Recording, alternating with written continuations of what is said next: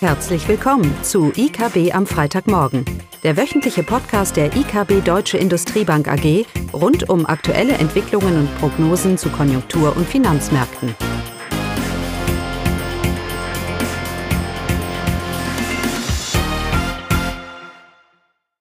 Willkommen zu IKB am Freitagmorgen mit Klaus Bautnecht und Caroline Vogt. Heute mal am Donnerstag, weil ja morgen Feiertag ist. Die Themen heute. NRW. Ja, die Themen heute Fett und US-Konjunktur und Konjunktur in der Eurozone. Also, los geht's. Ja, wir haben schon die letzten Wochen darüber kommentiert, dass das Konjunkturbild und die Erwartungen sich doch vielleicht jetzt etwas relativieren. Diese extreme Negativität haben wir auch auf den Aktienmärkten gesehen. Die geht langsam raus, hängt eigentlich auch damit zusammen, dass die Unsicherheit über wichtige Risikotreiber wie der Brexit jetzt vielleicht doch etwas äh, nachlassen und ein etwas klares Bild, das nicht ganz so negativ ist, sich, sich ergibt. Dementsprechend haben sich ja auch die Erwartungen der Analysten eingependelt und die Unternehmen, zumindest mal was man so auf dem DAX sieht, scheinen diesen Erwartungen auch gerecht zu werden. Also auch da sehen wir eine gewisse Bodenbildung ähm, und somit eine Bestätigung, eine Festigung gewisser Einschätzungen. Das ist ja sehr positiv, gegeben dem Umfeld, äh, aus, dem wir, aus dem wir herkommen. Ja, und gleiches können wir auch für die Wirtschaft sagen. Auch hier hatten wir viele Zahlen, vor allem für das äh, BIP-Wachstum im dritten Quartal.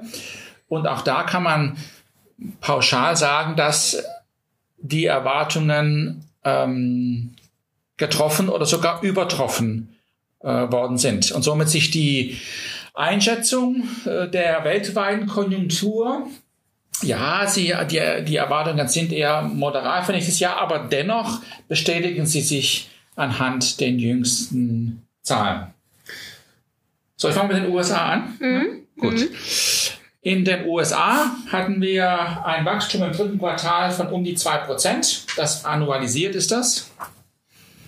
Ähm, das ist etwa gleich geblieben zum zweiten Quartal. Also keine euphorische hohe Wachstumsraten, aber wie gesagt in line mit with expectations. Ähm, die Fed hat die Zinsen nochmal gesenkt, 25 Basispunkte, die, dritte Zinssenkung. Jetzt haben wir eine, eine Spanne von 1,5 bis 1,75, was die Fed Funds Rate angeht. Schaut man sich die Komponenten an, was so das Wachstum getrieben hat im dritten Quartal, dann ist das Bild eigentlich einiges besser, als ein Wachstum von nur 2% vielleicht andeuten würde. Denn wir sehen, dass es vor allem der US-Konsument war, der annualisiert mit 3% hier zugelegt hat.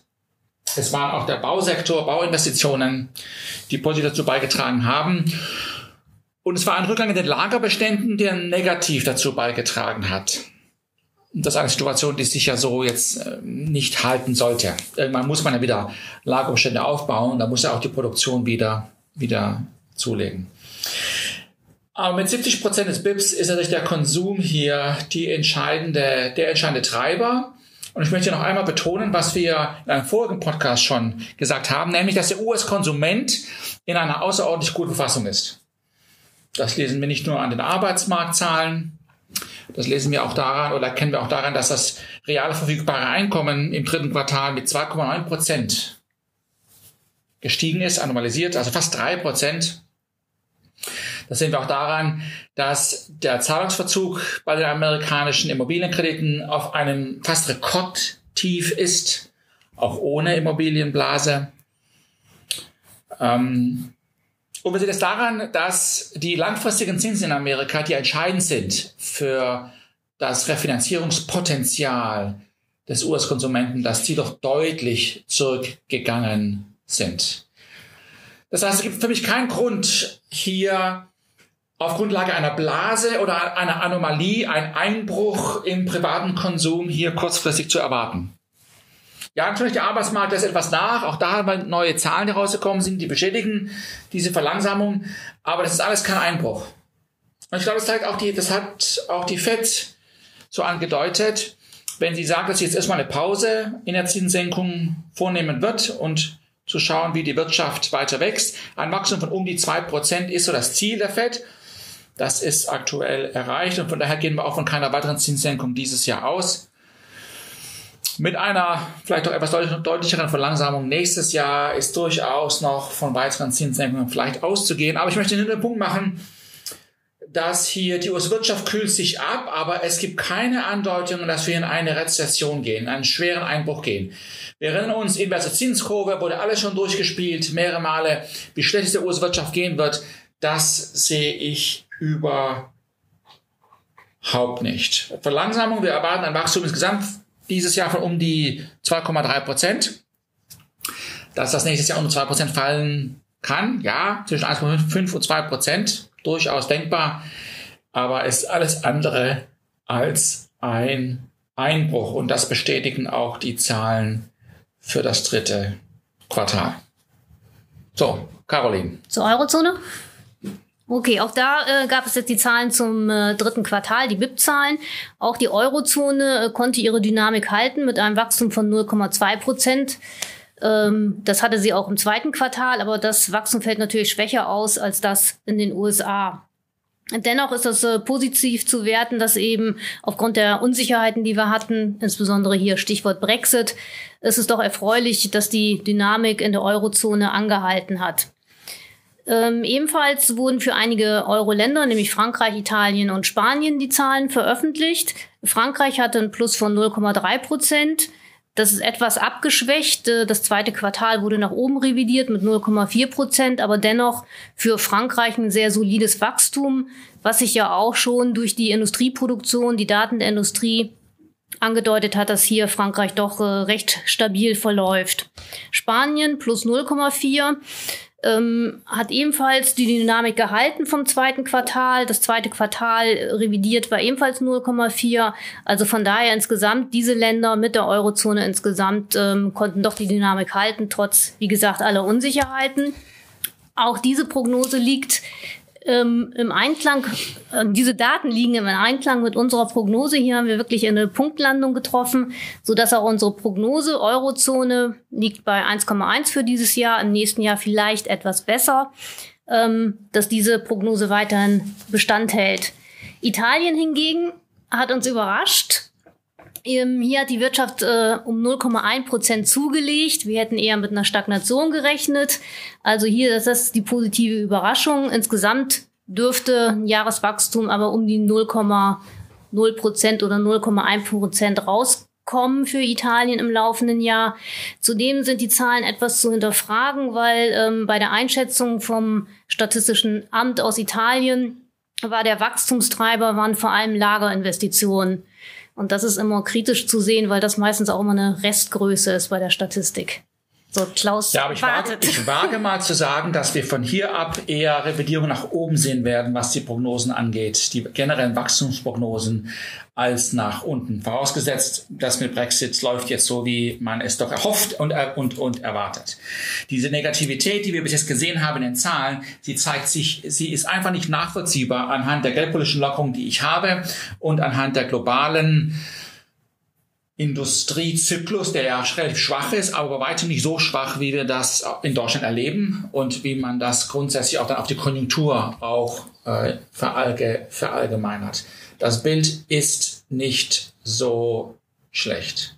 Okay. Für Deutschland ähm, bedeuten die Zahlen, Deutschland hat nämlich äh, das dritte Quartal noch nicht geliefert. Ähm, die Zahlen kommen erst am 14. November. Ähm, aber anhand der Zahlen, die bereits veröffentlicht wurden von den Ländern, ist davon auszugehen, dass Deutschland im dritten Quartal einen ähnlichen Verlauf zeigt wie im zweiten Quartal, also um die 0 Prozent. Und es kann äh, tatsächlich auch eine technische Rezession erfolgen. Das ist nicht auszuschließen. Aber wie gesagt, das ist nur eine technische Rezession mit einer Dynamik um 0 Prozent und kein deutlicher Einbruch, den wir hier sehen. Wir werden im ersten Quartal mit plus 0,4 wachsen. Das ist unsere Prognose. Okay. Basiert auf dem IFO und unseren Modellen. Da ist mir das dritte Quartal mit null so ziemlich egal. Auch egal ist mir die Kreditvergabe. Ja, das war leider enttäuschend. Äh, da hatte man im August ja doch ähm, recht positive Wachstumszahlen bezüglich der Geldmenge und der auch der Kreditvergabe zu vermelden. Das äh, hatte leider jetzt im September keinen Bestand mehr. Es hat sich äh, die Wachstumsrate hat sich verringert und insbesondere bei den Unternehmenskrediten äh, ist doch eher eine deutlichere Verlangsamung festzustellen im Gegensatz zu den Krediten beim zu den privaten für die privaten Haushalte. Welch eine Überraschung! Also wirklich, ja. es kann auch kein Mensch überraschen, dass das nachlässt. Aber habe ich auch gesagt, ist mir egal diese Zahl. Entscheidend ist ja, wo bin ich in zwölf Monaten. Aber diese Geldmenge und die Kreditvergabe zeigt wieder einmal, dass die Geldpolitik in der Eurozone alles andere als zu expansiv ist.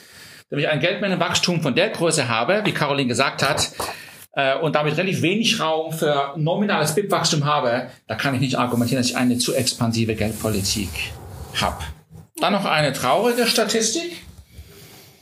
Die Schulden, nicht die Schuldenquote, sondern die Steuerlast. Die Steuerlast in Deutschland ist im letzten Jahr auf 41,5 Prozent gestiegen. Tendenz jedes Jahr steigend. Und auch die Steuereinnahmen, die wurden ja gestern veröffentlicht. Der Bund erwartet ja Steuereinnahmen von fast 800 Milliarden Euro dieses Jahr. Ein Anstieg von 2,6 Prozent. Ich glaube nicht, dass das nominale BIP-Wachstum dieses Jahr um die Größe ansteigt. Von daher wird auch für dieses Jahr diese Steuer Last weiter ansteigen. Und die Tragödie in der Geschichte ist ja die, dass auf der auf Ausgabenseite über die Hälfte der gesamten Staatsausgaben für Sozialtransferleistungen da sind und relativ wenig Raum für Investitionen. Und nötig wäre eine drastische Senkung dieser Steuerquote. Diese Diskussion über diese Schuldenbremse, ich kann es nicht mehr hören, über die Schuldenquote. Wenn die Schuldenquote ansteigt, ist das nicht negativ für Wachstum. Das ist nur der Fall, wenn ich eine extrem hohe Schuldenquote habe. Aber ob ich bei 60 oder bei 70 bin, ist vollkommen irrelevant. Aber wenn die Steuerlast ansteigt, das ist negativ für, für Wachstum. Dementsprechend wird eine Senkung der Steuerlast hier auch die Wirtschaft stärken. Von daher sind das keine motivierende, wie sagt man denn da, Caroline? Positiven Nachrichten. Positiven positive Nachrichten. Und man sieht wieder, dass die Diskussion, die geführt werden sollte, nämlich über die Steuerlast, nicht geführt wird, äh, eher um diese, um diese, diesen Unfug, der sich Schulden, Schuldenbremse nennt. Denn wann immer ich in der Volkswirtschaft eine Variable festmache, erhöhe ich ja die Volatilität der anderen Variablen. Es sei denn, dass diese Variable, die ich festmache, einen dermaßen positiven Einfluss durch seine Stabilität auf den Rest der Wirtschaft dann hat, und es hat ja die Schuldenquote nicht. Ja, es hat eher die Steuerquote. Gut. Du musst noch was sagen? Zur nächsten Woche. Okay. Zur nächsten Woche. Also nächste Woche dürfen vor allem aus deutscher Sicht die Industriedaten, Industrieproduktion und Auftragseingänge im Fokus stehen. Insbesondere bei den Auftragseingängen, die ja eine Seitwärtsbewegung bisher hatten, äh, müsste jetzt mal was passieren, damit dann auch unsere Prognose von 0,4 Prozent im ersten Quartal tatsächlich äh, dann auch zustande kommt. Du möchtest, dass was passiert? Pass mal auf, in vier Monaten wird die Industrieproduktion Jahr auf Jahr auf eine Null sein. Dann hat sich okay. nämlich stabilisiert, dann fallen die negativen dann Basiseffekte fallen dann raus. Okay, und ansonsten haben wir noch Bank of England trifft sich. Ja, das ist eine Sache. Das, der Pfund hat ja deutlich aufgewertet, weil wir jetzt etwas positiver über die Brexit-Entwicklungen sind. Man darf aber natürlich nicht vergessen, dass auch wenn dieser Brexit geordentlich geordentlich, ist Deutsch? Ordentlich, geordnet, geordnet äh, hier verschatten geht, es die britische Wirtschaft trotzdem belasten wird. Es ist nur eine Frage, wie viel.